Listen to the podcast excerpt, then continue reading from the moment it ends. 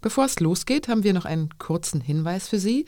Wenn Sie mehr zu den Themen, die wir hier besprechen, wissen möchten, ist der beste Weg vielleicht ein Abo der Zeit oder von Zeit Online.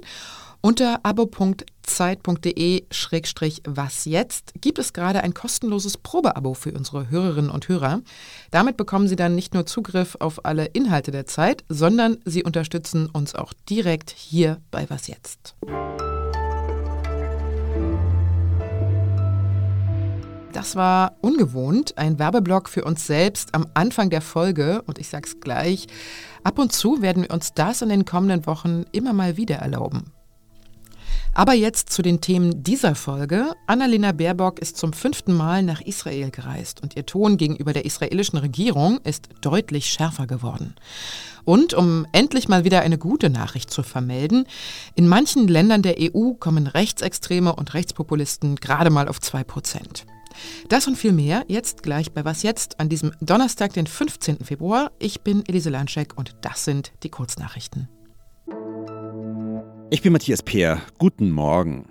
US-Geheimdienste warnen laut amerikanischen Medien vor neuen nuklearen Ambitionen Russlands im Weltall. Dabei geht es den Berichten zufolge um Atomwaffen, die sich gegen Satelliten richten sollen. Die USA haben laut New York Times den US-Kongress und Verbündete in Europa über die russischen Pläne informiert. Die russischen Waffen befänden sich noch in der Entwicklung und seien deshalb noch keine akute Gefahr, hieß es.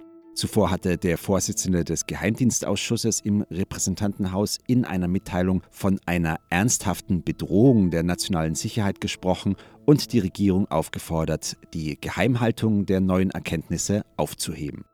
Dutzende Störer haben nach einer Veranstaltung zum politischen Aschermittwoch in Schorndorf in Baden-Württemberg die Abreise der grünen Bundesvorsitzenden Ricarda Lang behindert. Sie haben Lang laut einem Bericht der Nachrichtenagentur dpa ausgepfiffen und beschimpft und die Politikerin rund 50 Meter weit verfolgt, bis die Störer von der Polizei gestoppt wurden.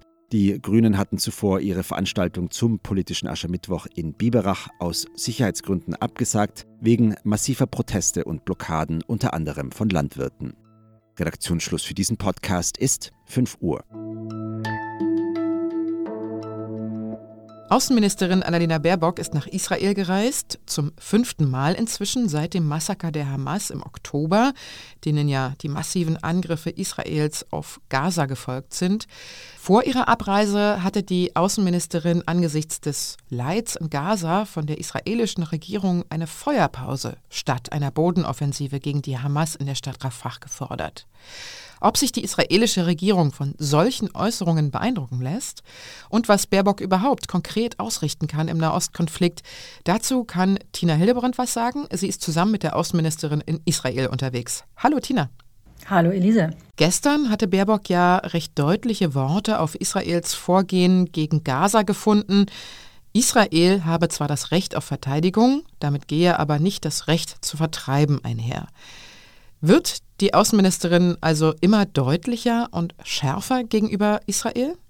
Ja, das wird sie einerseits, aber man muss sagen, die Lage hat sich ja auch geändert. So würde sie das auch beschreiben. Also sie würde sagen, sie spricht, versucht eigentlich nach wie vor eine Balance zu wahren zwischen, man sieht das Leid in Gaza, man sieht aber auch das Recht Israels, sich zu verteidigen und sieht auch das Leid der Menschen, die da am 7. Oktober entführt und massakriert wurden.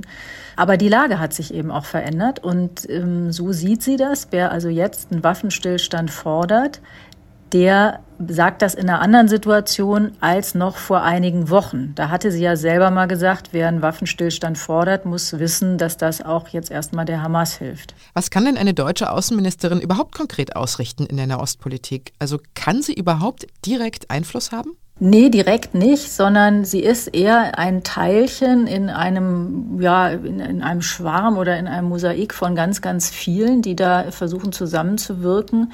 Und ähm, sie hat selber auch gar nicht die Vorstellung, dass sie dann nach Israel fährt und dann stellt Netanyahu sich hin und sagt, so jetzt äh, habe ich es verstanden, ähm, sondern es geht mehr darum, dass eben ganz, ganz viele mit ganz, ganz vielen sprechen, die das wiederum in ihre anderen Gespräche tragen und dass man auf die, diese Art und Weise also bestimmte Gedanken oder Pläne oder so sich fortpflanzen lässt und natürlich auch, dass man Öffentlichkeit erzeugt einfach.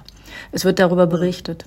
Du bist ja seit gestern mit ihr unterwegs und Baerbock steht ja von verschiedenen Seiten unter Druck. Also manche fordern Zurückhaltung von ihr in der Israel- und Gaza-Frage, manche sagen, sie soll sich noch viel deutlicher positionieren.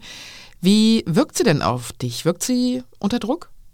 Ja, man merkt den Druck schon. Also man merkt ja generell, dass sie, seit sie im Amt ist, also einfach, man sieht ihr die Anstrengung schon an, aber sie ist auch absolut ähm, kampfeslustig und sie wirkt schon irgendwie sehr entschlossen und auch sehr selbstbewusst.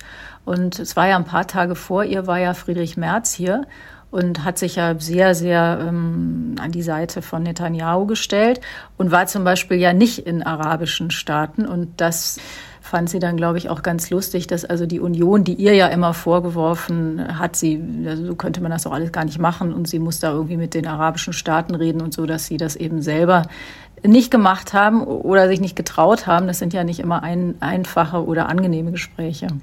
Das war Tina Hildebrand, die gerade in Israel unterwegs ist. Ich danke dir, Tina, und gute Rückreise. Danke, Elise. Und sonst so? Stars wie Isabelle Huppert, Rooney Mara, Sharon Stone, Adam Sandler und Killian Murphy haben jetzt alle was mit dem Großteil des Was jetzt Teams gemeinsam. Sie sind nämlich alle gerade in Berlin.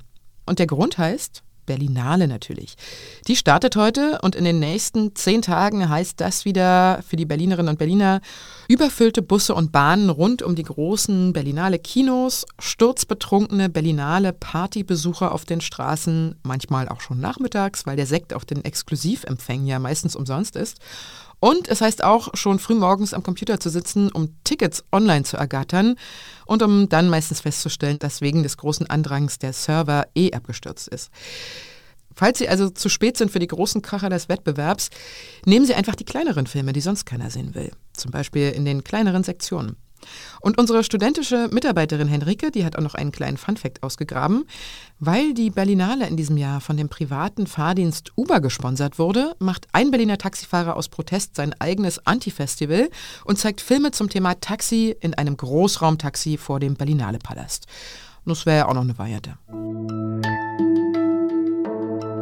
In vielen europäischen Ländern, wie zum Beispiel Frankreich, Italien, Ungarn und auch bei uns in Deutschland, werden Rechtspopulisten und Rechtsextreme immer stärker. Das heißt, die dazu passenden Parteien fahren in Umfragen und Wahlen hohe Zustimmungswerte ein. Aber das ist nicht überall so. Es gibt auch EU-Staaten, in denen das Gegenteil der Fall ist, wo sich Rechtspopulisten eben nicht durchsetzen können. Mehrere Autorinnen und Autoren von Zeit und Zeit Online haben recherchiert, wo das so ist und was die Gründe dafür sind. Und der Politikredakteur Steffen Richter ist einer von ihnen. Hallo Steffen. Hallo Elise. Ihr habt euch die fünf Beispiele Spanien, Litauen, Griechenland, Dänemark und Irland angeschaut. Warum gerade diese Länder? Der Grund war dafür, also für die Auswahl dieser Länder war entweder, dass wir nachlassenden politischen Zuspruch für Rechtsextreme festgestellt haben, das wie am Beispiel Spanien, oder dass sie dort gar nicht erst richtig ankommen, wie in Irland oder Litauen. Die sind schon irgendwie bei Null oder sie sind so, dass sie keine Chance haben, in die Parlamente zu kommen. Die Gründe, warum das so ist, sind bestimmt sehr unterschiedlich, weil ja auch jedes Land seine eigene Historie hat. Aber lass uns mal an zwei, drei Beispielen auf die Gründe schauen. Also warum können sich die Rechtspopulisten in diesen Ländern nicht durchsetzen?